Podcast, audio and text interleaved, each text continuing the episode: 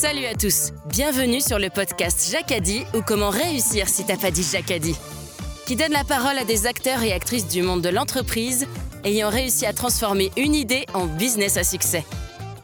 Bonjour, moi c'est Cyril Marie, je suis entrepreneur depuis une vingtaine d'années dans la communication digitale et je dirige Inspire Studio, cofondateur de la French Tech en région Rhône-Alpes, je suis passionné par les belles histoires d'entrepreneurs. Salut, je suis Gérald Debeau. J'ai passé les 30 dernières années dans de belles entreprises à l'international. J'ai décidé de poser mes valises dans la région pour créer Brooklyn qui accompagne des dirigeants ambitieux et exigeants. Cyril et Gérald, à travers leur passion pour le monde de l'entreprise, ont créé les podcasts Jacadi pour vous partager des histoires d'aventurières et d'aventuriers inspirants de l'entrepreneuriat. Positif, pragmatique et surtout persuasif.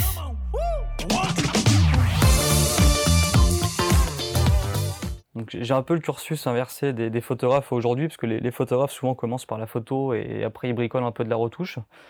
Et moi c'est l'inverse. Donc je viens du dessin qui m'a amené à la retouche et la retouche m'a amené à la photo. Bonjour à tous et bienvenue sur les podcasts Jacadi. Aujourd'hui avec Gérald, nous avons le plaisir d'accueillir Alan Le Sueur, le fondateur et directeur artistique du studio de photographie Maîtrise Design. Toute l'équipe Jacadi tient à remercier notre partenaire, l'établissement des 13 hommes, un hôtel calme et élégant qui surplombe le lac d'Annecy et qui vous accueille dans le respect des protocoles sanitaires. Gérald, à toi le micro. Bonjour Alan. Bonjour Gérald. Bonjour Cyril.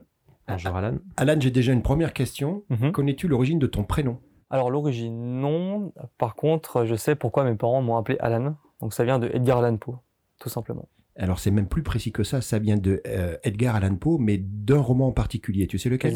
Les, histoires extraordinaires que j'ai chez moi. Il y a celui-là et il y a le Scarabée d'or aussi. Ah, je ne connais pas celui-là. Alan, ton prénom est un dérivé du terme iranien Alani. Mhm. Et ça désignait une tribu nomade à l'époque, au IIIe siècle, qui malheureusement s'est retrouvée à chaque fois vaincue par les Huns, par les Visigoths et par les Vandales au IVe et Ve siècle. Tu sais, ta fête, c'est le 9 septembre, avec les Alains. Mhm. Et puis effectivement, bah, ton, prénom, il vient de Edgar Allan Poe. Euh, comment était ton enfance, Alan T'étais quel type de, de gamin? J'étais quelqu'un plutôt d'extraverti, mais en même temps introverti. J'étais, j'étais assez d'humeur changeante.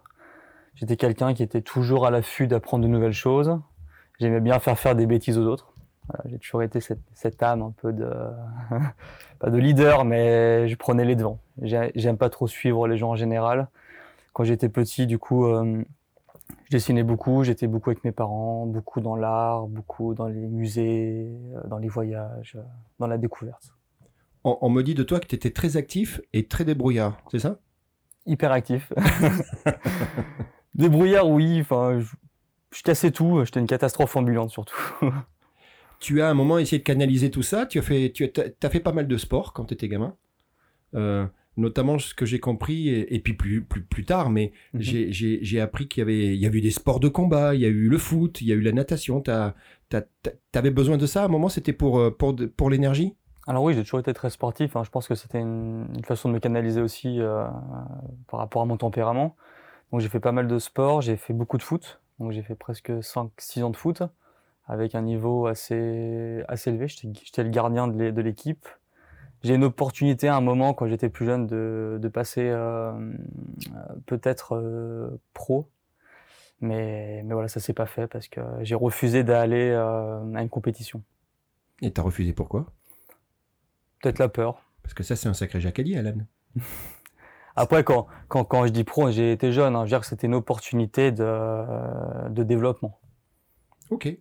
Euh, moi, je sais que le foot est resté quand même assez longtemps ancré dans ta vie parce que j'ai appris que pendant très longtemps, et je ne sais pas si c'est encore le cas, tu regardais les matchs, alors ceux qui avaient de l'intérêt bien évidemment, euh, mais que tu le faisais d'une façon particulière, tu le faisais toujours en dessinant. Mhm. Et mon, ton père m'a même dit qu'à un moment c'était avec lui et il y avait une pomme, il y avait, vous passiez votre temps, vous mangez des pommes, vous dessiniez et vous regardiez le foot. C'est ça? On est comme Adam.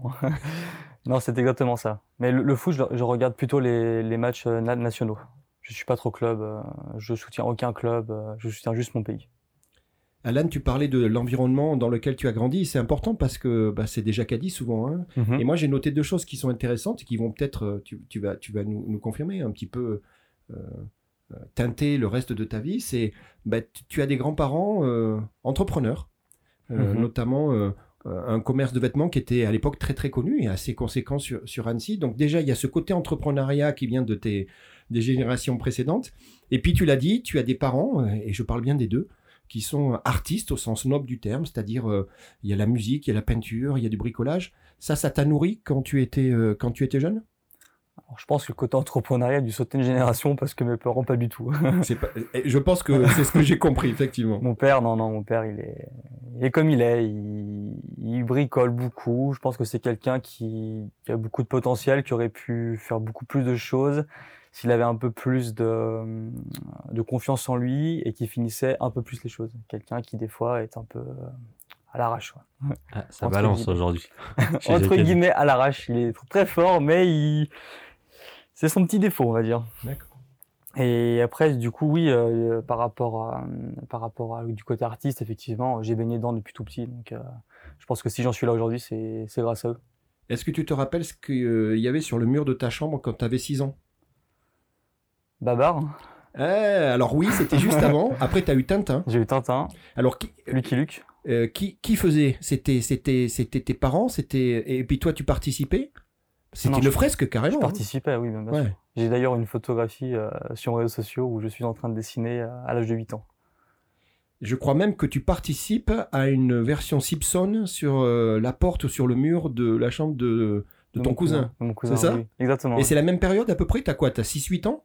Ah, je suis un peu plus vieux là sur les Simpsons, je dois bien avoir une dizaine d'années. Après, j'étais un peu déçu parce que j'ai voulu mettre mon nom en tag et ça n'a pas fonctionné. ça a détruit le. J'ai gâché la presse. Mais ce qui est intéressant, c'est que très tôt, tu es vraiment attiré par le dessin. Ah oui, très très tôt. Le crayon, la gomme et la feuille de papier. Il n'y a que ça qui m'intéresse. Il y a ça, et puis, euh, puis le support, quoi. Un gamin à 6 ans, déjà dessiner sur une feuille, c'est pas facile. Toi, déjà, tu t'appropries les supports, quoi. es sur un mur. C'est pas, pas évident, ça aussi c'est plus compliqué. Après, j'avais de la chance d'avoir euh, d'avoir de l'aide.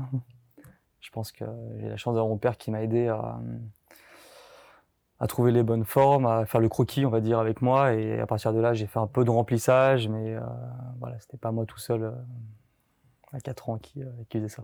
Alors, le, le dessin n'était pas que ça, il y avait autre chose. Moi, j'ai appris que bah, tu as eu ta période Batman, et ce qui était important, Alan, c'était la cape de Batman. On est d'accord, hein? Il n'y a pas de Batman s'il n'y a pas de cape. Sauf que, bah, pour faire la cape de Batman, il faut trouver des solutions. Et toi, tu en as trouvé une, un peu expéditive, mais ça marche. C'est qu'en fait, tu allais, allais, découper les tissus de certaines robes de ta mère pour te faire une cape.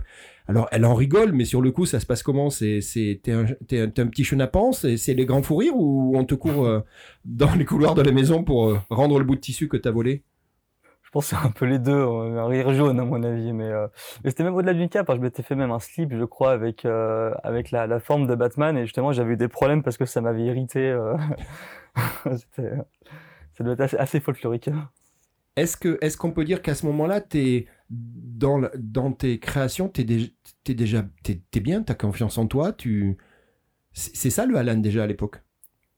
Alors je pense que la confiance en soi, on, on vous la donne.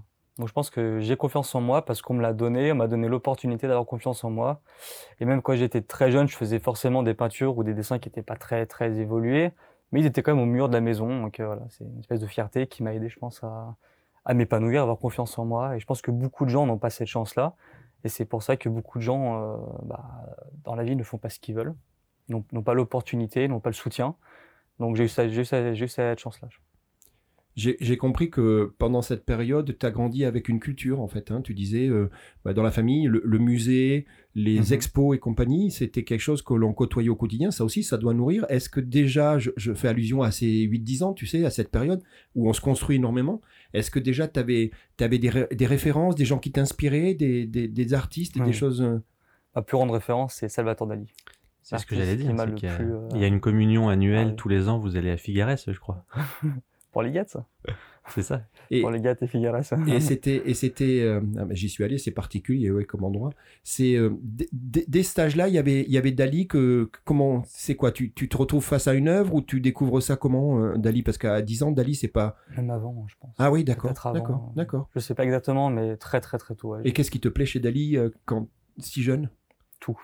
C'est vrai. Le personnage, le dessin, le surréalisme, le la pâte, en fait, il me fait voyager. Je vois qu'il sort, il sort du cadre euh, dans tous les sens du terme. T'as essayé la moustache avec les trucs qui rebiquent de chaque côté ou, pas? Pas encore. Mais pour lui, c'était des antennes. Hein. Dali disait que la moustache c'était les, les, antennes comme les insectes avaient leurs propres antennes. C'était même aussi puissant. Alain, on arrive à, la période scolaire. Mhm. Euh, donc toi, tu es, d'Annecy, hein, tu, es, tu es né sur Annecy, tu es, tu es un local, comme on dit. Et tu, peux me dire comment, quelle, quelle relation tu as euh, très jeune avec, euh, avec la scolarité? Comment ça se passe pour toi? Oui, bah, des relations un peu, un peu compliquées. Hein. En maternelle, j'ai eu le droit à une petite visite chez le psychologue. Ah bon? Qu'est-ce qui s'est passé? Car euh, quand on est enfant, pour monter d'une classe, il faut savoir dessiner ses parents, savoir dessiner la, la maison en bâton, voilà, un peu comme tous les enfants font, et j'ai refusé de le faire. Catégoriquement, parce que j'ai dit à la maîtresse que mes parents, ce n'est pas un bout de bâton avec un rond et, euh, et trois traits. C'est le même Alan qui dessine déjà sur les murs de sa chambre. Il dit à la maîtresse que lui ne veut pas dessiner Exactement. Ses parents. Donc la maîtresse n'était pas très contente. Bah oui. Du coup, psychologue. Du coup, le psychologue m'a dit oui, il faut faire des efforts. Du coup, je suis retourné en classe et j'ai dessiné mes parents avec la tête de Babar.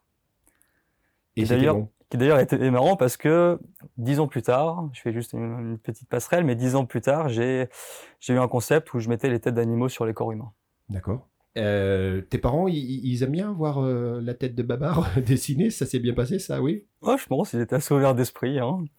Après, une autre anecdote aussi par rapport à, cette même période, peut-être un peu plus vieux, peut-être le collège. Je fais une petite passerelle sur le collège, mais euh, euh, la maîtresse a justement, euh, enfin la, prof ou maîtresse a hum, convoqué mes parents par triche parce que la prof de dessin avait euh, cru que c'était mes parents qui avaient fait un dessin et du coup je me suis tapé un zéro alors que c'est moi qui ai fait le dessin. Alors ça c'est quand même c'est l'injustice totale. C'est assez extraordinaire ça. Dis-moi donc là on parle Théo Barat hein, à ce moment-là? Ouais exactement. Ok Barat Parmelan hein, centre-ville d'Annecy. Ouais je dois être en sixième. Moi je ben, mes, indiques hein, mes, mes consultants mes complices tu le sais m'ont dit mhm. que tu avais un talent fou donc finalement, l'anecdote dont tu parles, ben, elle est maladroite, mais, mais tu peux la comprendre avec le recul, quoi. C'était tellement, ton dessin devait être tellement bon que pour ce prof-là, c'était pas possible que ça soit toi qui l'ait fait. C'est. Oui, puis en plus, le professeur savait que mon, père dessinait, donc euh, du coup, ils se sont dit, voilà, il lui a fait le dessin à la place pour qu'il ait une bonne note. Et, et on peut dire que ça dessinait pas mal, même pendant les cours, Alan? Je faisais que ça. Thomas me dit que, que, que tu croquais. Tu faisais des caricatures. Ouais, voilà. Euh, Lui, d'ailleurs, il me dit Gérald, je pense que j'ai eu tous les profils, j'ai eu droit à tout. Mais, mais pas que, tu, tu croquais, tu faisais des caricatures des gens dans la salle. Euh. Les surveillants euh, dans des situations comiques, les professeurs. J'étais amoureux d'une fille en sixième, pareil. je lui ai fait un dessin avec une tête coupée en deux. Et je, l'avais offert pour la, pour la séduire. Et? Elle ne m'a plus jamais parlé. Elle est partie, elle est partie au courant. Il y avait beaucoup de détails, hein, c'était vraiment très joli. Hein, On voyait le cerveau qui coulait. C'est cocasse quand même hein, pour, euh, pour choper, pour pécho, c'est assez cocasse. Alain, tu, es, tu as cette fibre artistique. On comprend assez rapidement dans ton parcours que tu le disais toi-même, euh, euh, elle vient pas de nulle part, il se passe quelque chose. Mhm. Mais, mais l'artistique n'est pas pour toi résumé au dessin.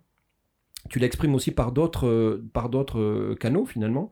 Et puis il y a, y a la musique prend euh, en grandissant euh, l'importance. Mhm. Et le mot, puisqu'on parle de rap, mhm. ou euh, alors c'est quoi? C'est un groupe? C'est la compo avec ton père? C'était quoi? Un peu des deux. Hein. Bah, le rap, c'est arrivé un peu comme comment je fais sur la soupe. J'ai rencontré quelqu'un au lycée qui, qui, écrivait des musiques et qui avait déjà fait des enregistrements. J'ai eu pas mal de feeling avec lui. Puis petit à petit, bah, j'ai commencé à écrire. D'autres personnes sont, sont arrivées dans le groupe et on, a fini, je crois, 8 ou 9. Hein. On a fait un concert. Enfin, personnellement, j'ai fait un concert ou deux avec eux. Et après, eux, ils ont continué. Et moi, j'ai lâché l'affaire au bout d'un moment. Euh. Et, ton père était dedans parce que euh, c'est ça, hein, il me semble qu'il y avait un peu de matos, il y avait des instruments, il y avait un clavier. Oui, oui, bah du coup, on faisait les enregistrements euh, chez mes parents. Ah, c'était le studio d'enregistrement. Étant donné que tous mes anciens potes et potes actuels qui qui faisaient du rap euh, ou qui font toujours du rap euh, n'avaient pas un sentier. Hein. Et du coup, c'était chez moi que ça se passait. Et le plus ouvert d'esprit aussi euh, pour le parent. C'est quelque chose qui, qui, dure longtemps parce que même si le, côté groupe, ben, comme tu dis, à un moment, ça, ça, continue pas. Mais toi, tu continues et puis il y a, y a un, élément qui va te suivre assez longtemps, c'est les battles. On me dit que même encore un peu plus âgé, les, les sorties, les boîtes de nuit, ni Alan, il sort de la boîte de nuit avec deux ou trois, ils font des battles sur la rue, c'est énorme ça. Oui, mais ça, c'est surtout quand j'ai bu deux, trois bières. Ah, d'accord. non, ce que, ce que j'aime avec le, côté d'improvisation, c'est le fait de pouvoir créer quelque chose rapidement, sans matériel. C'est pour ça que j'aime que, que, ça. Et c'est quelque chose que tu appliques encore aujourd'hui dans ton métier? Exactement, oui. C'est marrant. Hein, Mais l'avantage de la voix, c'est que juste une voix suffit, quoi, et, euh, et, on, et on, peut créer. Alain, tu es un touche-à-tout, et tout ça va te nourrir. Il y a une autre euh, dimension importante chez toi, c'est le gaming tu es la génération gaming, tu es un... Encore aujourd'hui, hein, je mm. pense que, je sais pas si on peut parler de collection, mais tu as, presque un musée des consoles chez toi? Alors, je suis pas trop collectionneur de, consoles. J'achète et je revends assez rapidement, mais par contre, je suis toujours à la pointe euh, de ce qui se fait. Ton personnage préféré? En jeu vidéo? Ouais on, va, dire Mario. Ouais, voilà, c'est ce que j'allais te dire. J'ai posé la question, bien évidemment. On m'a dit, je pense que c'est Mario. On va dire Mario. Et, tu l'as croqué, Mario? Tu l'as, tu l'as, tu l'as, tu l'as, tu l'as interprété à ta façon? Tu l'as entraîné dans ton univers ou pas? Au niveau du dessin Ouais. Non, pas du tout. D'accord. Non, non, euh, j'ai toujours, j'ai toujours séparé le, gaming d'un côté et le dessin de l'autre. Il euh, y, a un souvenir qu'on me, on me raconte, euh, pas, si vieux que ça, c'est la sortie, je crois, de, la, de la dernière Xbox où il y a un copain qui t'appelle, je crois qu'il est 17h, 18h. Alors je vous rappelle qu'il y a une vie après 18h. À l'époque, en tout cas, on pouvait, les magasins fermaient un peu plus tard que 18h. Et, et il te dit, vas-y vite, il n'en reste plus qu'une, il faut que tu ailles à la, Fnac d'Annecy. Et tu pars comme un V2, c'est ça l'histoire? Non, pas tout à fait. Alors ah, l'histoire, en fait, c'est le, c'est le petit frère de, du coup de Marine, ma compagne, qui euh, voulait aussi la Xbox pour, pour Noël, et il a réussi à en trouver une euh, à Chambéry. Et moi, j'y croyais pas trop parce que bon, avec toutes les histoires qu'il y avait derrière, euh, impossible d'en trouver, voilà, c'est pas possible. Du coup, j'y croyais plus. Et il m'envoie un message, il me fait regarde à la Fnac, il y a, y a la console. Et je vois, je vois le message. Marine avait fait le repas pendant, pendant presque une demi-heure. Elle venait juste de me servir. J'ai même pas mangé, je suis parti, euh, je suis parti, j'étais en 5 minutes à courrier et j'ai récupéré la console. 5 minutes après, il y avait trois personnes derrière moi, il n'y avait plus rien. C'était vraiment. Euh, Donc c'est la dernière console qu'il y avait euh J'ai pris, j'ai pris une des dernières. D'accord. Ils en avaient que 5. Et t'as mangé froid du coup, non? Ah, J'ai presque pas mangé. ah oui, parce qu'après il y a eu le déballage, le... c'est ça? Même pas, parce qu'après c'était un cadeau de Noël, du coup j'ai pas, pas pu. T'as joué le jeu J'ai joué le jeu. J'étais sérieux. Je vais revenir au sport, si tu veux bien. Euh, on, disait que tu as pratiqué le sport, on parlait du foot, mhm. euh, mais, mais d'autres sports en fait. Hein. Moi, il y, a deux choses qui, m'ont été rapportées. Il y a la gym, notamment. Hein, et il y a un, trait de caractère qui va revenir, et je trouve qu'il est important, qui est le, je lâche pas prise. Et on me raconte, euh, c'est Thomas hein, qui me dit, Gérald, ah. la gym, il le faisait pour un truc particulier, c'était son objectif. D'ailleurs, une fois que tu l'as atteint, ben, je pense que tu es passé à autre chose. C'était les anneaux Mm. Et c'était faire la position de l'ange sur les anneaux. La croix de fer. La croix de fer, c'est un truc de ouf ça. Mais j'ai pas vraiment réussi à le faire. Trop dur? Compliqué parce que j'ai commencé la gym quand on était, euh, quand on était encore au collège, fin collège, début lycée, donc à 15-16 ans. Donc au niveau du poids, au niveau des articulations, ça allait, donc je commençais un petit peu à, à la réussir. J'ai arrêté la gym pendant presque 10 ans, donc j'ai repris la gym comme ça sur un coup de tête à 24-25 ans. J'en ai fait pendant trois ans. J'étais pas très loin, mais problème d'articulation, tendinite et euh, avec 80 kilos, c'était beaucoup plus compliqué de d'être suspendu en l'air. Mais euh, super souvenir quand même, parce que là, ça, demande, souvenir, ça demande, de, faut, faut, C'est un de mes sports préférés, hein, de toute manière. Euh. J'ai fait du ping-pong aussi, mais c'était moins intéressant. Ouais, on me dit que le ping-pong, tu disais que c'est un sport qui servait à rien. La croix de frère en ping-pong, c'est un peu plus technique. Ouais, puis en plus, à l'époque où on faisait un peu la fête, du coup, des fois, on buvait quelques bières, on a le ping-pong, donc on voyait la balle un peu triple. C'était, voilà, c'est notre époque. Il y en a un autre, une activité sportive. Alors, tu vas me dire si tu le considères comme un sport qui a aussi joué un, moment important dans ta vie. C'était. Euh, euh, et puis, il y a eu toute une génération, les, le Yamakasi, les Yamakasi. Tu peux nous rappeler la définition? C'est quoi le Yamakasi? Alors nous, on appelait ça faire des toits avec Thomas. Donc on était avec Thomas. La version française de Yamakasi, c'est la définition. Ouais, Yamakasi, c'est français. D'accord. C'est euh... oui, on était un des, pionniers hein, enfin, à faire ça. Maintenant, ils appellent ça le parcours. On appelait ça faire les toits. Donc l'idée, c'était vraiment pouvoir euh, aller où on voulait. Toujours dans, dans, le respect, bien évidemment, des, euh, des personnes. On n'allait pas chez les gens dans les maisons, mais on montait sur les, sur les immeubles, Galerie Lafayette. On montait sur le toit des Galeries Lafayette par l'échelle donc à n'importe quelle heure. Euh. Tu te rappelles l'astuce que vous aviez pour pouvoir monter et pas vous faire. Euh, euh, sur, le toit des Gary Ouais, tu te oui, rappelles? oui, bien sûr. C'était l'histoire de la balle de, de tennis, c'est ça? Exactement. Donc en fait, vous étiez. Ouais, voilà, vous, étiez deux, vous étiez à lancer une balle de tennis. Bien évidemment, les mecs arrivaient assez rapidement à la sécu en disant eh, les gars, faites attention parce que je pense qu'il y avait un petit danger aussi. Et, vous et, en fait, vous étiez victime de la situation. Ben oui, mais on va récupérer la balle de tennis. C'est tellement improbable hein, parce que retrouver une balle là-haut. Euh. Surtout jouer au tennis euh, dans la rue devant les galeries, improbable. Il y a eu un mouvement autour de, de, de, ça. Hein, je, me rappelle très bien du film de Luc Besson, c'était en, 2001, mhm. hein, qui avait mis en avant, on va rappeler, avec. Bon, après le film, euh, après on aime ou on n'aime pas parce que le, scénario était un petit peu. Un petit peu... Il, est, il est parti de l'idée du Yamakasi, il a essayé de faire un scénario autour, mais, mais c'était le. C'était, une période importante et tu l'as dit, j'ai été surpris en cherchant, mhm. en préparant l'entretien, que c'est quelque chose qui revient. Et maintenant, le terme, c'est le parcours avec un cas. Mais l'esprit le même, Alan, je pense. L'esprit, c'est d'aller euh, utiliser le mobilier urbain pour, euh, bouger dans le mouvement, c'est ça? Alors, je pense que ça a un peu évolué, nous, l'époque de Yamakasi. Après, il y a eu le film Banlieue 13 avec euh, David Bell, il me semble, le nom. Et justement, c'était le même principe de, sauter de tout en toi. Mais le, le parcours d'aujourd'hui est beaucoup plus axé acrobatie, en fait. Maintenant, c'est beaucoup plus dans l'acrobatie, beaucoup plus gymnastique. Alors, je ne sais pas si vous avez vu, mais il y a aujourd'hui, il y a encore une, mode, c'est depuis quelques jours, c'est le parcours écolo. Vous les avez vus là tous? En train de sauter le plus haut possible et éteindre toutes les, les enseignes des magasins qui se restent allumés euh, en ville la, nuit. Et il y a toute une, démarche parcours avec un cas écolo où tu les vois euh, ah bah, faire ce genre de, de, péripéties pour aller éteindre une par une les, les enseignes euh, Via les interrupteurs de sécurité. Exactement. et tu les vois, et puis parfois c'est ben, haut, perché, mal positionné, donc ça demande, ça demande pas mal de choses.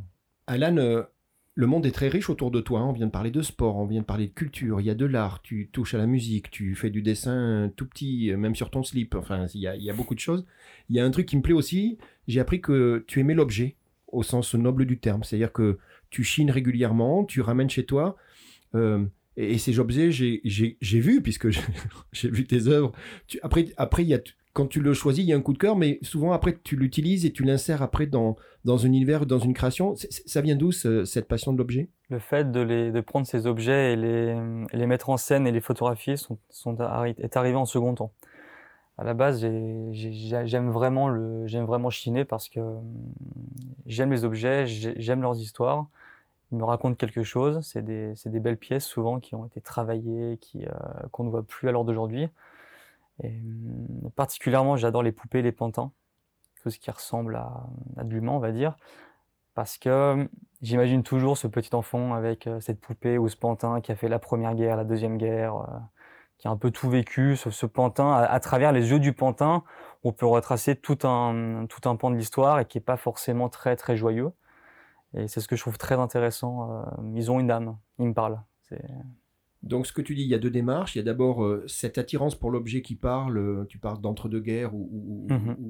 juste après la Deuxième Guerre mondiale. Mais tu dis que après, il y a eu un deuxième effet, c'est après d'avoir le besoin ou l'envie de, les, de les intégrer dans, dans des créations, c'est ça que tu dis D'accord. Oui, ils, sont tellement beaux pour moi que j'avais envie de les mettre en valeur et de leur redonner une seconde vie. D'où le, le thème en fait de ce travail qui s'appelle la Renaissance. Alan, dans ton cursus euh, scolaire, tu vas, tu vas assez rapidement, euh, c'est ton choix, aller vers, euh, vers, vers quelque chose de plus pratique, qui correspondait plus à, tes attentes. Donc là, je fais allusion à, un CAP mhm. qui, a, qui, qui, a lieu à Faverges, dessinateur d'exécution en communication graphique. Ça rigolait pas à l'époque. C'est sur concours, mais il faut aussi un dossier. Et là, il y a un petit problème.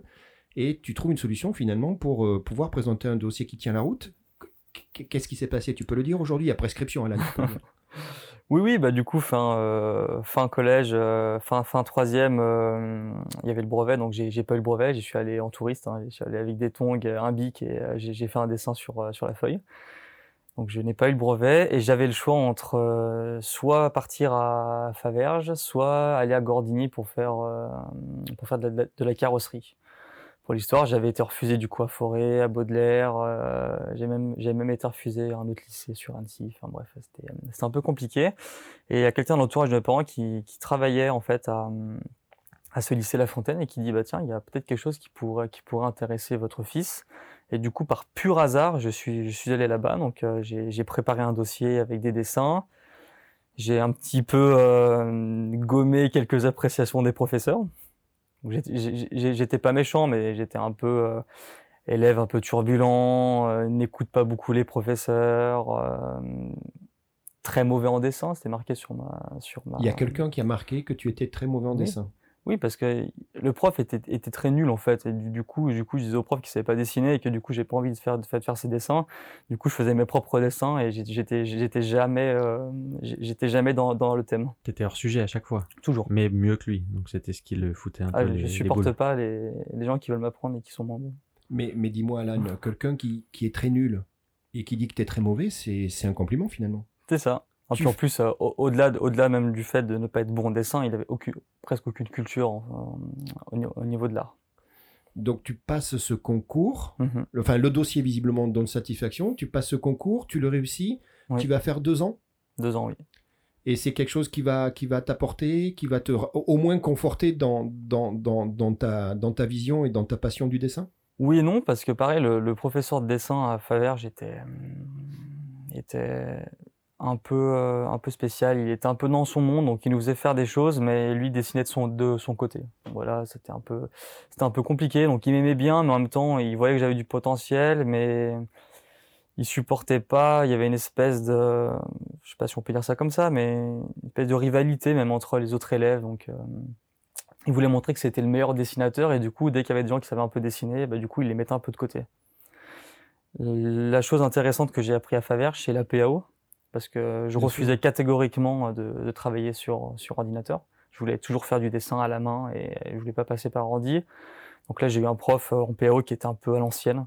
Voilà, vraiment, on peut le dire. Hein. On a bossé sur, sur Quark Express pour ceux qui connaissent. On nous faisait faire des trucs sur Photoshop, mais qui n'avaient aucun intérêt. Euh, des étoiles dans le ciel, enfin voilà, des choses qui n'étaient pas, qui pas du tout du goût des jeunes de notre âge. On se retrouve euh, à la fin donc de, de cette partie scolaire euh, et, là, tu, vas passer ton BAFA, Alan, mhm. et tu, prends un premier job, donc plus alimentaire, mais aussi pour te donner du temps, j'ai l'impression. Est-ce que tu peux nous parler de, cette euh, expérience professionnelle, ta première expérience pro, avant d'aller sur ta vocation, plus euh, sur un job de nécessité, on va dire? Alors, ma toute première expérience, du coup, grâce au BAFA, c'était pendant les périodes, les périodes de vacances.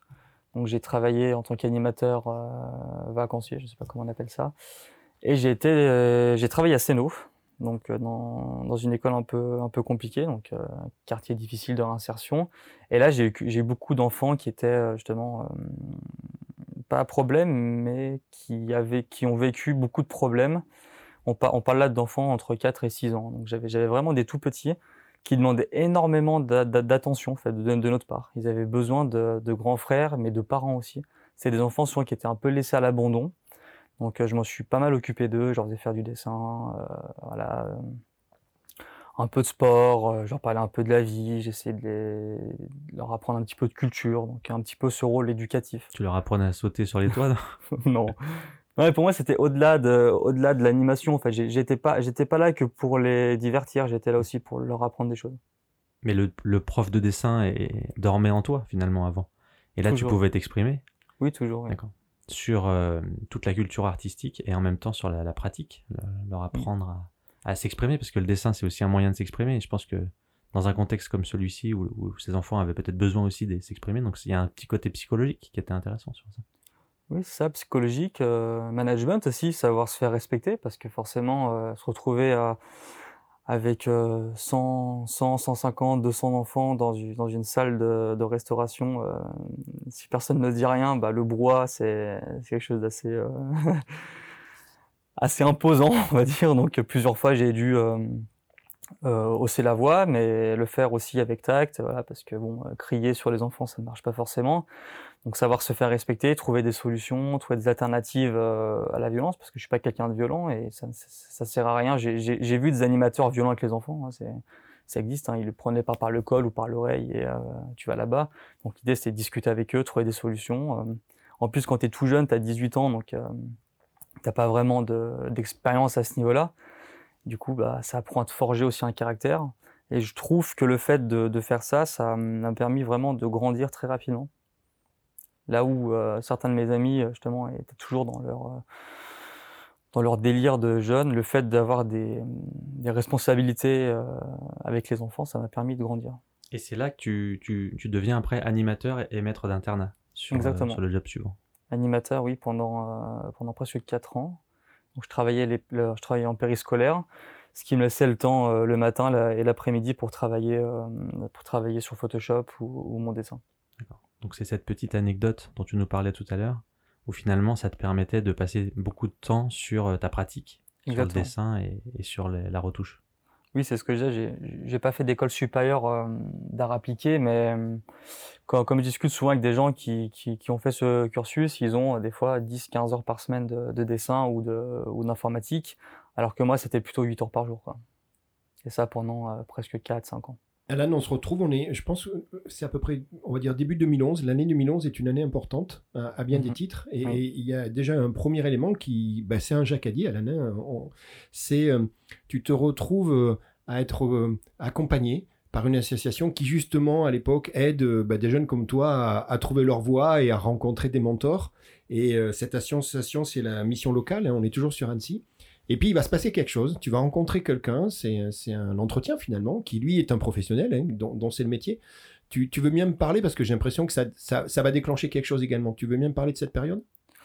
Oui, du coup j'avais eu ce rendez-vous avec, euh, avec ce dirigeant, donc euh, Monsieur Cyril Marie de l'agence Future, à l'époque, Future Création. Le, nom me dit quelque chose, Cyril. ouais, c'est le passé ça. Mais oui, exact. On s'est rencontrés dans donc le cadre... Donc vous vous êtes rencontrés début 2011 Dans ces anciens locaux dans le cadre de la mission locale jeune, où je, leur donnais un coup de main sur euh, l'orientation des jeunes. Euh, alors, orienté sur mon activité, hein, donc euh, sur le graphisme, la PAO, la publicité, et puis toute la partie communication. Et la mission locale jeune m'envoyait des candidats pour discuter avec eux. Aujourd'hui, la mission locale jeune n'avait pas la compétence en interne pour juger si les personnes étaient aptes ou pas à aller dans cette filière ou à choisir cette vocation-là. Et donc, elle s'appuyait sur des, professionnels. Hein. Il, y avait, il, y en avait plusieurs, il y avait une vingtaine de professionnels, euh, chacun dans leur, domaine respectif. Et moi, en fait, j'étais sollicité euh, une fois tous les deux mois pour rencontrer, euh, rencontrer une personne.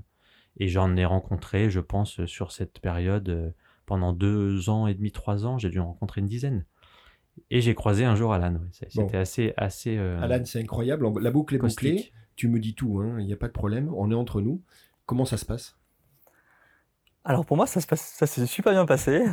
Je n'ai pas l'impression que Cyril, ça a été, ça a été la même chose. Donne-moi ta version, après on aura l'autre version. Alors, moi, ma version, dans mes souvenirs, c'est que euh, donc je rencontre Cyril, on, on s'assoit à une table, on discute. J'avais apporté, euh, j'avais apporté un petit book avec un petit panel de, de, mes travaux, donc avec du graphisme, des logos, euh, peut-être une plaquette. Et dans le tas, j'avais mis un ou deux, un ou deux retouches photos, il me semble. Et j'avais dit à Cyril que son logo était pas droit. Je sais plus exactement ce que je l'avais dit. C'est une bonne introduction, ça, pour euh, quand on rencontre un professionnel. D'accord. Quelqu'un qui est dans le, dans le milieu depuis 30 ans. Ah, moi, j'arrive, j'arrive de la mission locale et je me permets de lui dire que son logo n'est pas droit ou que, ou que l'espace n'est pas exact entre les deux lettres parce que je suis quelqu'un d'assez psychorigide. Enfin, j'étais très psychorigide, c'est-à-dire que les espaces, j'aime bien quand ils soient égaux. J'ai pas compris encore euh, que. Ce que je trouvais euh, assez euh, surprenant à l'époque, sans doute, parmi tous ces jeunes, c'est c'est le petit côté effronté et puis bah, l'envie de dire les choses, de les exprimer. Donc peut-être qu'il y avait bien un problème d'espace dans mon logo, qui n'était pas en soi très grave, mais ça a permis, en tout cas, ça m'a positionné tout de suite dans une démarche où j'étais ouvert et j'étais attentif à son dossier et à son book. Et je me suis retrouvé, peut-être, je me suis refermé un petit peu en me disant, bon, bah, qu'est-ce qu'il veut en fait? Qu'est-ce qu'il fait là? Pourquoi il est là en fait? Qui euh, interview qui? à, la limite, oui, il y a sans doute, mon logo est sans doute perfectible, bien évidemment, mais euh, c'est pas le sujet, c'est pas le débat, c'est pas l'ordre du jour. Euh, qu'est-ce qu'il fait ce jeune là Qu'est-ce qu'il qu'est-ce qu'il veut en fait? Et bah donc, de là, ça pose une discussion qui est un peu plus cash, un peu plus directe, mais en même temps beaucoup plus concentrée. C'est-à-dire que si je dois faire un peu le bilan de ces 10 ou 15 rencontres que j'ai pu avoir, c'est que tu en as certaines où tu, écoutes sans écouter. Si tu veux, tu entends, mais tu n'écoutes pas. Et euh, la personne te présente son portfolio, son book, dès le premier dessin tu sais que la personne, elle a rien à faire dans ce job et t'attends qu'elle ait tourné les 20 pages pour lui dire qu'il faut qu'elle change de boulot, si tu veux. Ce qui est dur des fois, mais c'était notre rôle. Et là, euh, tout de suite, je, cherchais la faille, en fait. Donc, Alan, il attaque, donc il y a un espèce de jeu qui s'installe et euh, je me concentre sur son book pour chercher la faille. Et donc, il me présente plein de, dessins très orientés, illustration à la main, crayon à papier, euh, beaucoup de, de refs et beaucoup de, de, visages en fait. Il, a, mmh. il a un vrai talent de visagiste aussi. Ouais. Et, un vrai talent de visagiste au niveau de la, morphologie, qui, qui, est assez incroyable dans son travail. Et là, en fait, je cherche et je vois des dessins. Et bon, je trouve ça top, c'est génial, mais ça se vend pas en fait. Et je lui dis un truc, je pense que je lui dis un truc du style, euh, mais avec ton book là, tu peux t'asseoir au bord du tuyau et tu peux vendre tes dessins à des touristes, tu vois. Donc le truc un peu condescendant, un peu cash, et c'est ce que j'ai comme souvenir. Puis après, il y a un truc qui se passe. Qu'est-ce qui se passe? Là, c'est assez dingue. C'est qu'en fait, euh, en tout cas moi, comme je l'ai vécu, c'est que euh, la réunion se termine, on arrive à la fin de la discussion. j'ai du boulot, j'ai envie de me barrer parce que j'ai plein de travail et puis j'avais autre chose à faire que passer du temps dans un contexte qui n'était pas approprié. C'est-à-dire que on, était là pour euh, essayer de, voir quel était son potentiel, et puis on se retrouve un petit peu dans un, dans un petit fight, si tu veux, qui n'avait aucun intérêt. Et là, euh, il tourne une page, la dernière page de son dossier, et, euh, là, je tombe sur un, photomontage très publicitaire, tu vois, très advertising. photomontage de pub d'alcool par exemple donc là c'était une explosion avec une Aston Martin tu vois je me rappelle encore ça date hein. C'était une Aston Martin qui surgissait d'une explosion, donc en retouche photo, c'est particulier. Il, faut avoir vraiment passé du temps et avoir une maîtrise assez poussée mm. pour que ça soit réaliste. Et là, je le regarde et je lui dis, mais c'est quoi ça? Ça n'a rien à voir avec le reste. Et là, je te rends le micro à la et, donc, pour l'instant, tu valides, c'est ça? Aston Martin, explosion, d'accord? Et, donc, euh, bah, tu réponds quoi? Parce que là, euh, c'est ah, j'ai dû lui dire euh, oui, bah, c'est un petit montage que j'ai fait assez rapidement. Euh, voilà, je, ne savais pas trop quoi faire. Du coup, je me suis amusé, j'ai fait un petit montage. Et c'est là où, du coup, Cyril m'a dit, mais c'est là où tu, c'est là où tu dois aller. Et il m'a dit, bah, reviens me voir dans, dans un an, jour pour jour. C'est un peu comme, comme les contes pour les enfants, vous savez. Donc, il doit se marier avec la fille. Il y a le père qui lui dit, euh, reviens dans un an, puis on en reparlera. Mais ce qui est assez drôle, c'est que moi, je dis ça en, me disant, bon, bah, je, je le reverrai jamais, tu vois, je me débarrasse euh, je, lui ai donné un cap, mais euh, est-ce qu'il va le faire? La plupart des gens à qui j'avais demandé de travailler sur, des, euh, sur, sur, du projet personnel pour découvrir son, sa carrière ou sa vocation n'avaient pas donné grand-chose. Donc je me dis une fois de plus, bon bah je lui dis tu reviens dans un an pour être tranquille si tu veux. Et puis au final, Qu'est-ce eh qui ben, se passe, un truc assez dingue. Alors d'abord, d'abord, on est d'accord. Jacques a dit là, on est en plein dedans. tu vas pas voir ce mec. Tu le shootes pas au début, ce qui le met dans une situation où il monte le niveau d'exigence. T'es exigeant, donc il, il, le devient il te dit pas attends attends c'est quoi ce dernier truc? Euh, et limite tu t'excuses ouais non je sais pas et compagnie il te donne pas le rendez-vous là euh, il y en a 50 John Caddy les gars et qu'est-ce qui se passe? Alors un an plus tard tu fais quoi? Alors un an plus tard jour pour jour euh, j'essaie de leur contacter. Ouais. Pas de nouvelles j'envoie un mail. J'envoie deux mails trois mails toujours pas de nouvelles. Et j'ai fini par l'appeler où il me semble que tu m'as répondu à un mail à un moment donné. Et on a eu un rendez-vous. Il m'a dit, au bout d'un moment, il, a dû dire, bon, allez, il commence à, il commence à m'embêter. C'était plus particulier que ça, c'est que j'avais complètement oublié, pour être honnête. Euh, je ne m'en souvenais plus de, cet euh, épisode, je, m'en suis rappelé après. Euh, et puis je vois plusieurs mails, et puis je, mon assistante vient me voir, elle me dit, il y a quelqu'un qui veut te parler, il s'appelle Alan, je me rappelais plus, j'avais plus, plus, plus, du tout de connexion avec ce moment-là. Et puis, euh, on, venait de déménager, donc on était dans un mm. bureau tout en haut d'une tour. Enfin, on, était très occupés. Et puis, euh, j'ouvre quand même. Donc, c'était un vendredi soir, fin de semaine. Tu sais, quand tu fais la liste de tes mails, tu tries tes mails. Et là, j'ouvre le mail et je tombe sur, euh, je sais pas, une dizaine de. Oui, donc il avait travaillé en temps, c'est ça. Hein. Et là, je tombe sur une dizaine de photomontages assez dingues, vraiment, hein, sur une qualité d'exécution euh, de, la créativité aussi dans les mélanges, dans la composition, enfin un truc vraiment qui m'a bluffé. Et euh, j'ai rarement eu des moments où j'ai été bluffé sur un, produit euh, de, de, comment dire d'entraînement en fait graphique. Et là, j'ai été scotché. Et donc je l'ai appelé. J'ai essayé de le contacter tout de suite. Et je crois que le lundi, on, l'avait embauché. Donc tu vois, c'était vendredi. On a laissé le week-end. Et le lundi, il était embauché à l'agence. C'était assez, toujours en termes de toujours en tant que freelance, par contre. Oui, donc c'est ce que j'allais dire. Donc ça, c'est un énorme jacadi. Mhm. Mais du coup, et tu viens de le dire, il y en a un second, mais qui est concomitant. Il se passe, c'est que 2011, c'est le moment où tu te lances. Tu, tu, es, tu es dans ce format d'entrepreneuriat. Euh, ta boîte s'appelle euh, Maîtrise avec un, avec un Z. Pourquoi d'ailleurs? Pourquoi Maîtrise et pourquoi un Z? Alors, maîtrise, parce que, comme le nom l'indique, euh, c'est quelque chose que, que j'aime. J'aime la maîtrise en tous sens. Et pour l'histoire du E, enfin M-E-T-R-I-Z-E, e, c'est aussi pour le référencement. Parce que le, côté maîtrise sur Google, euh, personne ne m'aurait jamais trouvé. Du coup, j'ai essayé de trouver une petite, une petite, une petite variante du maîtrise. Et là, j'ai réussi à trouver ce mot dans une autre langue, en fait. Et il me semble que c'est en grec. C'est M-E-T-R-I et le Z-E en prononciation. Donc, c'est le maîtrise en prononciation grecque. Ta mère, qui est, qui est prof, qui est toujours prof, mais qui à l'époque enseigne la partie gestion et tout, me dit qu'elle t'aide en plus à structurer la partie bah, société, c'est ça? C'est elle qui fait la partie gestion? Un peu la, comptabilité, la, gestion, les papiers. Euh, je suis pas très fort à ce niveau-là. C'est quelque chose qui, qui m'exaspère. J'ai un peu la phobie, euh, phobie administrative. Donc, ça va faire 10 ans cette année? Hein, euh, et, et, toi, tu écris Je collabore avec des agences publicitaires, studios de photographie et entreprises en direct, dans l'objectif de produire la meilleure image. Je travaille exclusivement mhm. avec des partenaires de choix. Exactement. C'est toujours valable? Toujours. Et moi, il y a quelque chose qui me plaît dans cette phrase, c'est la fin. Oui. On parlait d'exigence tout à l'heure, hein, euh, quand tu dis à ta maîtresse que tu ne veux pas faire des monsieur et madame patate parce que tes parents méritent mieux que ça. Quand tu dis à un expert professionnel de, la profession que son logo, il a peut-être un, petit blanc, et euh, eh bien là, tu dis, il y a le mot choix, c'est-à-dire que l'exigence, tu t'appelles maîtrise, enfin tout ça, tu es d'accord Alain, il n'y a, pas de, a pas de hasard. Mhm. C'est important, là, le, le niveau d'exigence, tu le mets très haut, vis-à-vis -vis de toi-même d'ailleurs, dès le départ comme, comme dit dans cette phrase, pour moi, ce qui est important, c'est que je ne veux pas m'embêter à travailler avec des gens qui ne le méritent pas, mais pas, pas, forcément dans le sens euh, savoir bien travailler ou pas, mais, niveau humain aussi.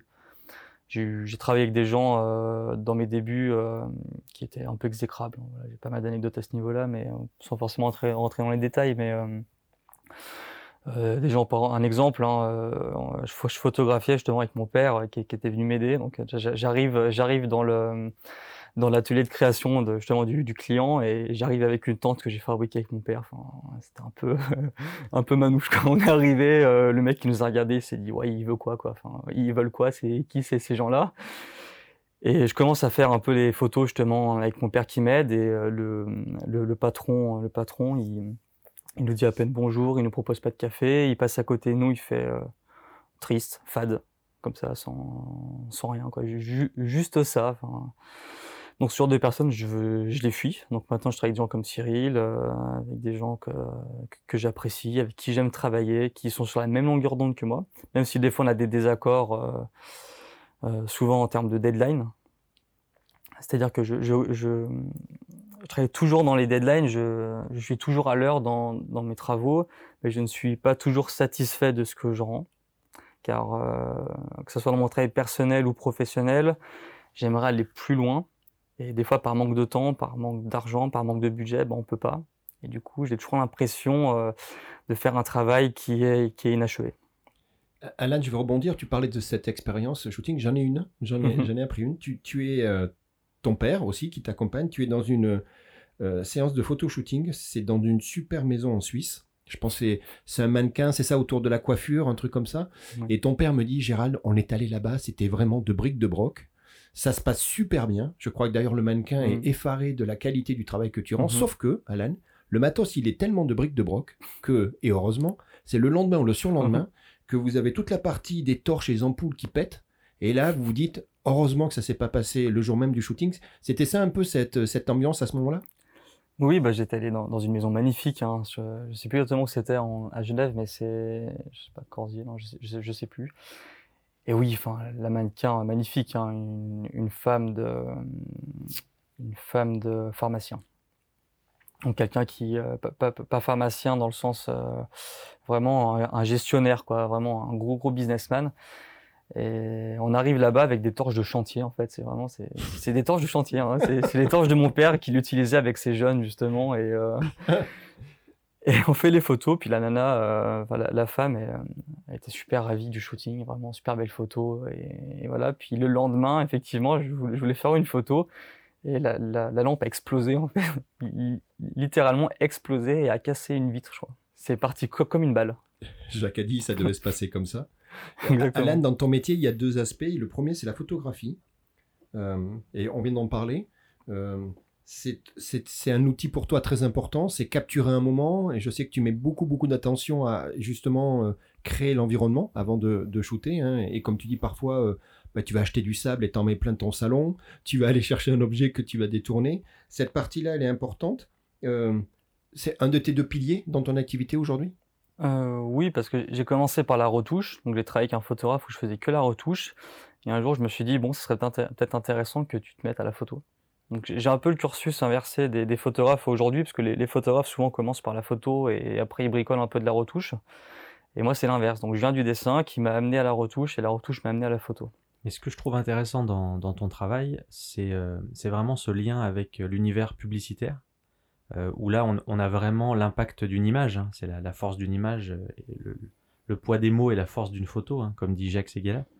Euh, et, c'est vraiment ça. C'est-à-dire que dans la plupart des, projets sur lesquels on a pu travailler ensemble, il y a d'abord euh, cette recherche de matière, en fait, d'univers, de composition. Et là, on retrouve un petit peu le, côté Dali, en fait, qui faisait beaucoup finalement de, photomontage ou de, style photomontage dans ses compositions. Et puis, le petit clin d'œil aussi, c'est que Dali est, un, publiciste aussi. C'est, entre parenthèses, lui qui a créé le logo Choupa Choups. Euh, il a cette il avait cette capacité à pouvoir switcher, aller dans plusieurs domaines, et c'est ce que je trouvais intéressant dans ton travail. Donc la photographie, au début, en mode retouche photo, je me souviens, il y avait beaucoup de, d'images banques, en fait, où on allait piocher de la matière. Et, euh, et aujourd'hui, on travaille euh, ensemble sur d'autres projets, où là, mhm. ça repasse beaucoup plus par euh, la maîtrise de l'image, parce que finalement, c'est l'origine de la photo qui t'intéresse, ce que j'ai compris, où tu as besoin de, de fabriquer ta matière pour gagner du temps, et puis pour avoir quelque chose de très original. Oui, bah, je rebondis là-dessus. C'est vrai que je, ne suis pas photographe et je ne serai jamais photographe. Pour moi, la, pour moi, la photographie est juste un outil de travail, comme, euh, comme on pourrait utiliser de la 3D ou de l'illustration ou de la banque d'images. La photo est un outil qui me permet d'aller plus loin dans ce que je veux faire, de gagner du temps, de gagner du réalisme et de la profondeur. Après, euh, la photographie, j'aime bien ça euh, pour faire des portraits. J'aime beaucoup travailler le portrait à la hardcore, donc en, noir et blanc avec beaucoup de lumière, 5, 6, 7 lumières, c'est ce qui m'intéresse le plus. Mais je le fais vraiment dans le cadre euh, limite euh, personnel en fait. Moi je suis allé voir, euh, on, en a parlé, hein, je suis allé voir ce, que tu, ce que tu fais et effectivement j'ai été surpris déjà de ton univers à toi, ce que tu appelles ta partie perso à mhm. toi, où il y a des, je je sais pas si le mot collection ou des thèmes en tout cas très mhm. très forts. Euh, avec des périodes, des, périodes, de ma vie en fait qui correspondent à un comme, comme, comme, Dali, comme tout artiste qui se respecte, où tu as besoin d'exprimer quelque chose avec des mhm. couleurs, avec une lumière particulière. Et puis en même temps, puis je crois qu'en ce moment, il y, en a dans les 4 par 3 euh, autour d'Annecy, euh, tu es aussi, ce que tu dis Cyril, dans le monde de, la publicité, où là par contre, bah, il y a un objectif, il y a un message, et, et, et ces deux mondes-là, tu, tu, les, tu les, ils vivent bien ensemble. Oui, puis grâce à Cyril aussi, euh, dans mes débuts, qui m'accompagnait dans, dans, dans, ce sens-là, c'est-à-dire que euh, avant de rencontrer Cyril, ou en tout cas au tout début, euh, tout début de mon activité, je voulais à tout prix faire l'image la plus réaliste possible, la plus belle possible, et sans forcément penser à, la publicité derrière, en fait. C'est-à-dire qu'il y a des choses, des fois, qui sont pas forcément réalistes, mais qui vont mieux fonctionner que certaines choses qui sont réalistes. Et ça, Cyril me l'a répété maintes et maintes fois. Alan, pense à la communication, pense euh, au message que tu veux passer. Et même si ton, ta peinture ou ton dessin n'est pas, n'est pas hyper réaliste, il faut qu'elle fonctionne euh, en termes de, en termes de communication. De storytelling, ouais. ouais. de storytelling, ouais. Et ça, c'est quelque chose que j'ai appris aux côtés de Cyril et que, et que j'applique maintenant euh, tous les jours. Quand je, quand je, on a discuté un petit peu tous les deux pour préparer, et puis j'ai discuté avec, encore une fois, mes complices. Et en fait, il y a quelque chose, moi, qui m'étonne, euh, pas dans le sens que ça existe, mais, mais, mais vraiment la puissance, c'est la passion. Tu es, tu es un passionné de, de ton métier, on, en a discuté, les, tes parents, euh, ton ami d'enfance, euh, et c'est quelque chose que depuis le début tu as. Et, et moi, ce que j'aime bien, tu l'as dit tout à l'heure, et puis peut-être dans tes époques où tu disais j'accompagnais Gérald des jeunes qui ben, étaient tout jeunes même, hein, tu as un plaisir de transmettre incroyable. C'est que, mm. en fait, j'ai l'impression que tu es bien dans une chaîne alimentaire où tu te dis, ben moi, à un moment, j'ai eu la chance et Cyril t'en a fait parler d'avoir des gens qui m'ont transmis quelque chose. Et, pour toi, Alan, et, tu es encore très jeune, tu te dis, ben, ma mission aussi, c'est de partager, de transmettre, de donner des conseils. C'est quelque chose d'important dans ta vie. Oui, oui, c'est quelque chose de très très important pour moi. Transmettre et donner l'opportunité aux gens d'apprendre certaines choses. Je suis pas du tout jaloux. Il y, a, certaines personnes qui veulent pas apprendre aux autres par peur ou par crainte euh, qui lui volent un peu le, le travail. Moi, je pense qu'il y a du travail pour tout le monde et que chacun peut développer son style. Et euh, je peux apprendre quelque chose à quelqu'un qui peut utiliser une toute petite partie, par exemple, de, mon apprentissage et piocher un peu partout. Donc je trouve que c'est, je trouve que c'est très intéressant. Euh, et on, apprend en apprenant. Et, tu as raison, et, tu es très altruiste parce que ça va même au-delà, c'est-à-dire que tu n'es pas du tout euh, l'artiste fermé sur son travail, à la limite austère, tu sais, qui va, qui va pas demander. Tu demandes souvent et régulièrement des avis, tu vas chercher justement le, contact pour qu'on challenge ton travail? Il y a un point qui est intéressant à souligner, c'est que dans ces mondes de la communication, euh, de la publicité et de l'art, on a souvent opposé deux univers. On a souvent opposé l'art, l'artiste, qui, euh, euh, est dans une démarche émotionnelle, qui va chercher une idée et qui va l'imposer en quelque sorte. C'est-à-dire qu'il n'a pas un brief, il n'a pas un cahier des charges, il va imposer son idée au monde et puis, si cet artiste est connu, a une réputation, est coté, euh, ses œuvres vont, être vendues et il va rentrer dans un parcours euh, commercial, mais qui n'est pas un parcours commercial lié à une commande. c'est rare en fait. L'artiste qui a une commande, c'est pour moi plus un artiste, c'est un exécutant. La publicité, la, partie très visuelle et photographique de la publicité, elle est un peu à cheval entre les deux, c'est qu'on va chercher des codes, on va piocher dans les codes de l'art, euh, mais avec un brief. Et donc on triche un petit peu. Et ce que j'ai trouvé chez Alan euh, d'assez dingue, c'est cette capacité à avoir mis une barrière entre les deux, à avoir continué son travail d'artiste avec euh, son site personnel. D'ailleurs, il a deux sites internet, ça, reflète très bien cette scission. il a un site personnel avec ses œuvres et il a un site professionnel avec tout son travail et tout son univers commercial, c'est-à-dire tout ce qu'il a vendu, avec un brief au départ. Et des fois, la frontière, elle est mince. Hein. Des fois, il va s'appuyer sur un univers euh, très particulier, euh, un petit peu austère. Le monde de l'animal aussi rentre souvent dans mhm. tes compositions. Des fois, mhm. c'est lié à des commandes clients et des fois, c'est très personnel. Et ce que je trouve, et j'invite euh, les auditeurs de ce podcast à aller voir le site d'Alan, donc c'est maîtrise.fr ou m-i-t-r-i-z-e.fr, où vous verrez une œuvre pour moi qui est très emblématique du travail de l'artiste. c'est un singe qui est au bord d'une piscine, c'est un homme singe qui embrasse une femme. Euh, et cette œuvre-là, elle a une puissance incroyable. et, c'est euh, juste la, représentation de, du, comment dire, de la, du côté professionnel de sa compétence technique au service de l'art, sans cahier des charges et sans brief. Alors je rebondis juste là-dessus, c'est sur le site alanlesur.com. C'est ce que je dis, en fait, il y a une passerelle entre les deux sites. D'accord. Le singe est sur mon site euh, personnel Alan Le et sur Maîtrise, c'est vraiment que le travail commandité publicitaire. Et euh, quand justement pendant peut-être 3-4 euh, ans, j'avais, je n'ai pas fait le lien en fait entre ces deux sites. Parce que j'avais peur d'avoir euh, une certaine clientèle qui dise oui il est un peu barré ou ou j'aime pas forcément son travail. Parce que j'ai fait des créations aussi avec des enfants en train de pleurer avec des armes dans la main ou des grenades donc des choses un peu très provoque ouais. très provoque très politisées et j'avais peur justement de rentrer avec, euh, enfin de rencontrer certains clients qui, qui n'auraient pas forcément aimé ça. Et on va dire depuis 3, 4, depuis 3 ans à peu près, j'ai décidé de faire la passerelle parce que, parce qu'à vrai dire, euh, à vrai dire, ils pensent ce qu'ils veulent, je m'en fous en fait.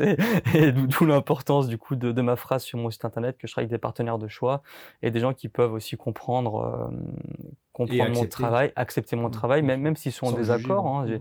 J'ai des personnes qui me disent, bah, j'aime bien ça, par contre ça, ça, ça me dérange un peu. Parce que pareil, j'ai fait des créations avec euh, une femme à tête de bébé qui s'occupe d'un bébé. Donc c'est vraiment, c'est vraiment toute cette passerelle des, enfants qui n'ont pas de parents. c'est vraiment un travail, un, travail là, là-dessus. Et j'ai des gens qui ça, ça les choque dès qu'on commence à toucher aux enfants. Certaines personnes sont un peu euh, réticentes. Et, euh, Oui, mais tes, œuvres, elles sont, comme tu le disais, politiques, jamais déplacées en tout cas dans, dans tout ce que tu as fait. Euh, toujours très artistique pour le mhm. coup, avec un, sens qui est derrière, et puis peut-être une, une, envie de s'exprimer sur, sur ces sujets-là. Euh, j'ai un petit, un petit exemple intéressant, c'est que on, travaille quelquefois sur des, des compositions euh, avec des commandes en fait. Mhm. Il m'arrive souvent de te commander des œuvres qui ont un but plutôt visuel au niveau de l'architecture. Et là, il y a en ce moment un, un, dossier sur lequel on travaille où on est en train d'essayer de vendre, enfin Alan est en train d'essayer de vendre ses œuvres artistiques pour euh, équiper euh, l'intérieur de ses maisons de luxe en Suisse. Donc c'est très drôle parce qu'on est des deux côtés de la barrière. Il y a la réalisation visuelle photographique euh, de la mise en place d'un photomontage mélangeant de la 3D et de la retouche photo. Donc ça c'est Alan qui gère ces images-là pour donner un maximum de réalisme à des futurs acheteurs de, maisons de luxe. Et en même temps, on essaye de passer euh, avec un book et un portfolio devant ses clients pour leur proposer euh, d'habiller leur intérieur avec des œuvres d'art en série limitée. Et ça, c'est un projet sur lequel on travaille aussi, qui est intéressant parce qu'il mélange les deux côtés de la barrière. Mhm. Tu as, l'art, c'est l'émotion. C'est ce que tu disais. Alors, et puis, puis l'enfance, hein, ça, te touche, toi, toute cette partie-là. Je sais que euh, tu es tonton. ouais. Le petit mec, il s'appelle Gianni. Jamie. Avec un M. Jamie. D'accord. Et tu et as fait un truc extraordinaire. tu l'as croqué, tu as fait un dessin. Ah oui. Et visiblement, il y a eu beaucoup d'émotions au moment où tu l'as remis. Euh, voilà, il y avait, euh, on me dit qu'il y avait une dimension très forte sur ce, sur ce dessin. Tu as réussi à, à, mm. traduire tout ce visage, toute cette émotion. C'est, ça aussi. Tu adores cette sensibilité-là. Oui, oui, exactement. Bah, pour la petite histoire, donc j'ai, photographié ce, ce petit, ce petit euh, arrivant dans. Oui, mais c'était un, nouveau-né, on est d'accord. Hein, exactement. Donc en fait, je lui, ai fait son premier shooting. Hein. De toute manière, ça aurait pu être que moi. J'aurais refusé catégoriquement que quelqu'un d'autre le fasse. Je comprends. du coup, je l'ai photographié. Euh, Pareil en noir et blanc. Après, assez compliqué les bébés parce que justement, on peut pas, peut pas mettre de flash, donc tout a de la lumière naturelle pour pas éviter d'abîmer leurs yeux, quoi. Et à partir de ce, à partir de, de, cette photo, j'avais l'idée justement d'offrir ça à ma sœur en cadeau de Noël, euh, soit la photo. Après, je me suis dit, j'ai envie de lui faire un dessin. Et c'est là où je suis parti sur ce dessin. Et j'avais quoi, une semaine et demie devant moi. Et je suis parti sur euh, un tableau qui fait 60 x 80 cm tout au crayon de papier. Et, euh, et voilà, donc après, c'est beaucoup d'émotions quand, quand, quand, je dessine. Justement, je, je veux bien rebondir là-dessus parce que c'est quelque chose d'important pour moi. Quand j'arrive à rentrer dans, dans ces, dans, dans ces dessins-là, les dessins m'accompagnent dans la vie quand j'ai des moments difficiles quand j'ai des moments heureux. Et ça me permet de, de, rentrer dans un monde qui est très particulier. Et je, je pense qu'on peut appeler ça une espèce d'extase spirituelle je ne minimise pas les mots, j'arrive à rentrer vraiment dans une, dans une fusion avec moi-même et j'oublie tout ce qui se passe. Et... Ça s'appelle le flow. Le flow mm. Ok. Et c'est un moment très très très particulier. Hein. C'est vraiment, on peut appeler ça comme une jouissance, hein. mais vraiment euh, intellectuellement, c'est très très très fort et et voilà, c'est vraiment quelque chose pour moi qui est, qui est très important. Et hum, j'aime avoir un cadre aussi quand, quand, je fais ce genre de choses. J'aime bien travailler. Bon là, après les auditeurs peuvent croire que c'est un, un, peu de la folie, mais j'aime bien, par exemple, travailler nu dans un drap quand, quand, quand, je suis là-dedans, parce que je fais corps avec, avec mon corps avec mon dessin ou ma photographie. Donc c'est des moments très importants qui arrivent pas tout le temps, qui arrivent souvent vers minuit, une heure, deux heures du matin, quand je suis tout seul avec ma musique et, et que je rentre vraiment euh, dans mon dessin.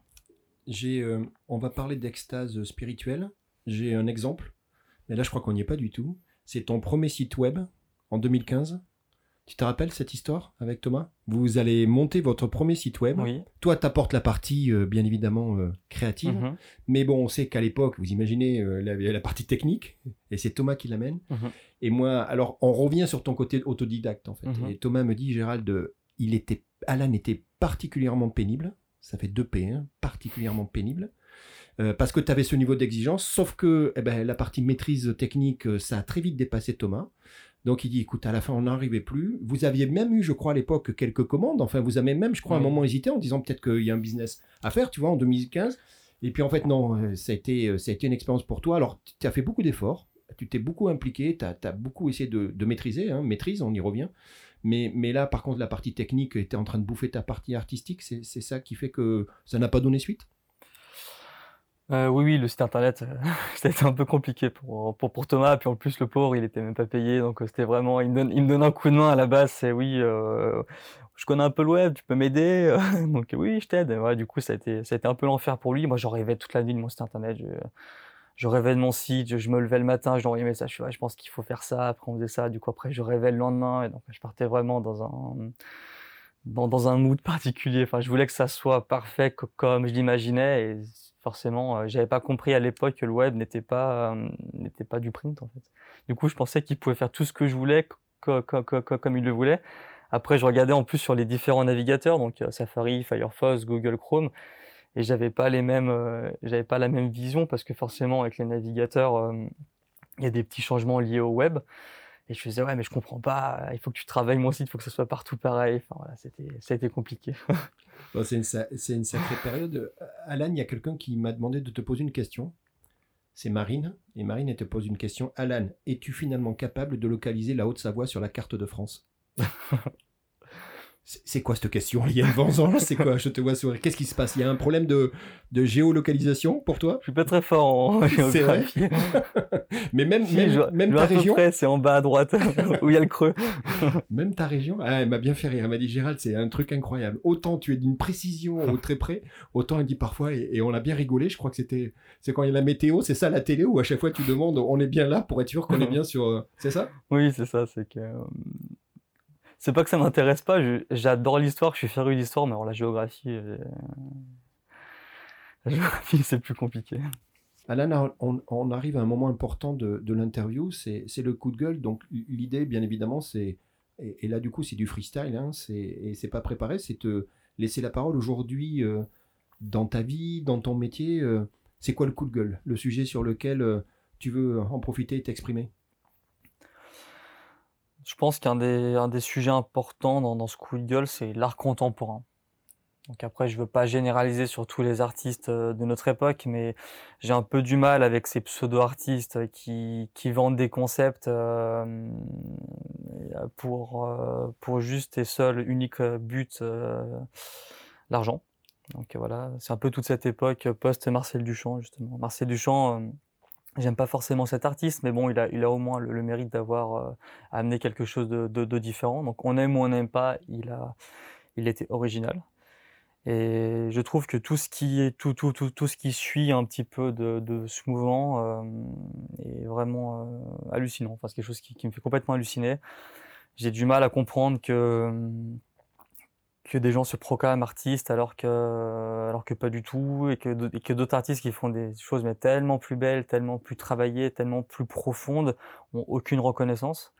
Et là, on peut même rebondir sur les grands de ce monde qui, qui prennent des petits jeunes euh, et qui les font monter juste euh, par unique but de, euh, comment dire, par unique but de, de grandir leur, leur compte Je sais pas comment dire ça, mais la spéculation. Voilà, en gros, c'est toute la spéculation des, des, grands de ce monde euh, qui font monter qui ils veulent, qui descendent qui ils veulent, et, voilà, il n'y a, plus de justice en fait. Euh, je, crois que Dali avait lui aussi également une position assez tranchée, c'est ça, hein, sur, sur son contemporain à lui, hein, puisqu'on parle d'une autre période.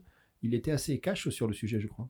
Oui, puis après, avec toute son égo, égocentricité, euh, Dali disait qu'il était le, le, meilleur contemporain après lui, il y avait Pablo Picasso, mais à la fois, il disait que sa peinture était très mauvaise, comparée à Velázquez, à Leonardo et, euh, à Michel-Ange. Alors toi, vis-à-vis de cet art contemporain, tu te positionnes comment? Parce que tu, fais partie d'un mouvement, tu es une pierre à l'édifice. Oui, exactement, mais je rejoins Dali sur, sur ce point, c'est que je pense que de nos jours, on n'a on a plus le temps, on n'a plus le temps de rien. Donc c'est-à-dire que tout va très vite. Les réseaux sociaux, ça va vite. Euh, la publicité va vite aussi. Enfin, on est, dans un monde où on prend plus le temps de faire des belles choses. Hein. C'est pour ça aussi que j'aime les vieux objets. Mais quand on compare les peintures justement des, des Michel-Ange, Velasquez, des Rembrandt, vraiment des, des peintres que j'apprécie énormément, je pense pas qu'on pourrait le faire à, l'heure d'aujourd'hui. C'est-à-dire des tableaux qui durent six mois, un an, deux ans, trois ans de travail, je pense pas qu'à notre époque, euh, ça soit vivable.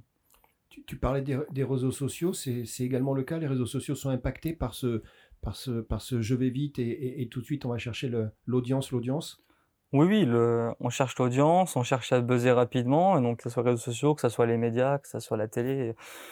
Je mets un peu tout le monde dans le, même sac, même, y même si encore une fois, il y a, y a, des gens qui sortent du lot. Les réseaux sociaux, j'y suis histoire d'eux, donc je partage un petit peu mon travail avec les amis proches. C'est-à-dire que je dois avoir un compte où j'ai 100 abonnés, c'est-à-dire que c'est vraiment 100 personnes que, je connais, que j'apprécie, avec qui j'ai envie de partager mon travail.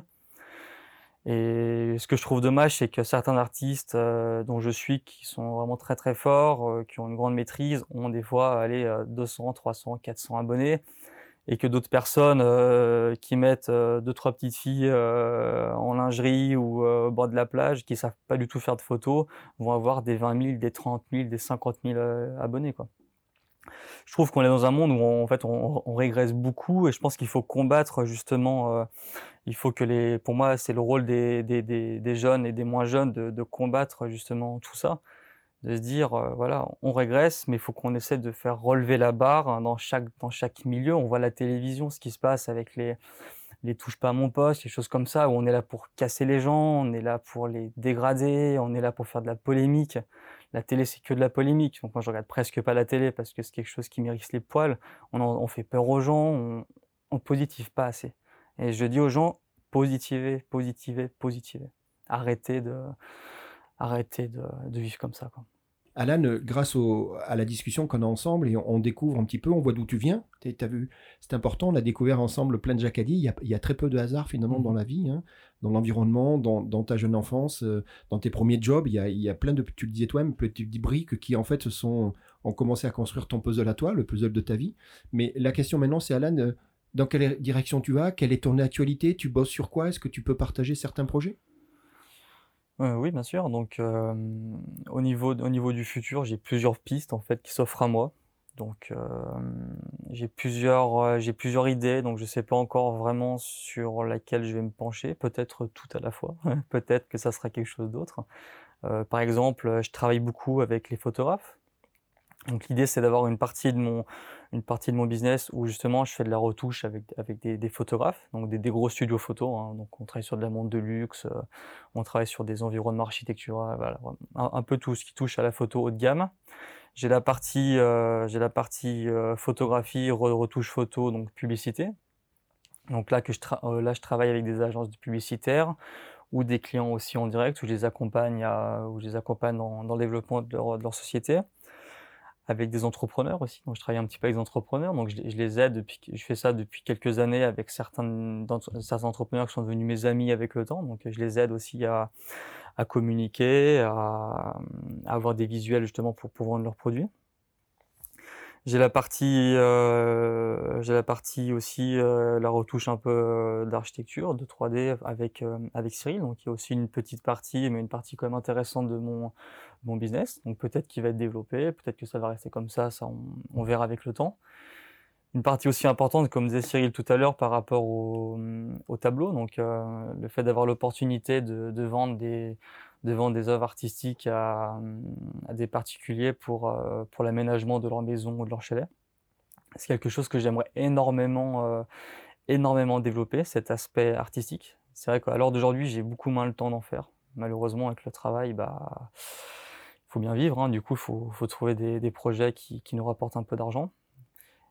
Et euh, l'idée, de de demain, ça serait de pouvoir faire 50-50, euh, c'est-à-dire 50%, de mon temps sur de la pub, 50% de mon temps sur de l'artistique, et arriver un jour à faire 80% artistique et 20% de la pub. Mais je, garde, je garderai toujours cet aspect publicitaire parce que j'aime et c'est des challenges. Et je trouve que c'est important de se challenger. Là, nous arrivons au, terme de notre, bah, de notre rencontre et de notre discussion, de notre interview. Et euh, tu, tu, tu, sais que notre concept, c'est Jacadi, hein, c'est les déclencheurs de vie. Et puis avec Cyril, euh, dès le départ, nous avions euh, et nous avons proposé une définition qui est maintenant euh, open source, comme on dit, c'est-à-dire qui est posée sur la table. Notre définition, c'était tout d'abord, on pense que le jacadisme, c'est être positif, c'est aller de l'avant. Le second, c'est le monde pragmatique, on est dans, dans le faire et dans, et dans la réalisation de soi. Et puis le, troisième qu'on aime beaucoup, c'est le côté persuasif, parce que on sait, toi et moi, que parfois il faut déjà se persuader soi-même et souvent persuader son environnement. Mais, mais encore une fois, Alan, c'est notre définition à nous. Et donc la question que je te pose, c'est c'est toi, ta définition à toi. Quelle est ta définition du, du jacadisme, Alan? Pour moi, le jacadisme, ça serait devenir le meilleur. En tant que personne, en tant qu'artiste, dans tous les domaines, euh, quels qu'ils soient. Devenir une meilleure personne, encore meilleure, et, euh, et qu'on continue à kiffer, la, à kiffer la vie, comme diraient les jeunes. Et n'oubliez pas, that's life. Ça rejoint bien ton, ton nom de, de scène, en fait, maîtrise. Euh, essayer de continuer toujours à, à, optimiser tes connaissances pour être meilleur. Euh, mm. merci Alan euh, pour cet échange. Merci Gérald. Euh, notre podcast touche à sa fin et je vous invite à vous abonner et à suivre nos différents flux. Et je vous dis à bientôt pour un nouvel épisode de Jacadi. Au revoir, Alan. Jacques a dit, suivez-nous et abonnez-vous, bien sûr. On se retrouve bientôt pour une nouvelle partie. En attendant, soyez positifs, pragmatiques et persuasifs. Jacques a dit, inventez vos propres règles.